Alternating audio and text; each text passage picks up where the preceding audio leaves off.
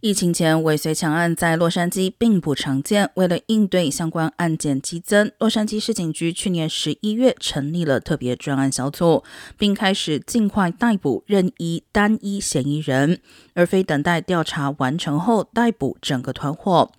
专案小组成立后，此类案件开始减少，至今年三月份，比起去年十一月大幅减少百分之七十八。但洛杉矶市警局在周二的会议中向监督委员会表示，仅仅在过去四十八小时内，辖区里就发生五起嫌犯尾随受害人回家的抢劫事件，显示出洛杉矶此类案件似乎再次激增。整体来说，该专案小组自成立以来，已经处理了两百二十一起尾随抢案。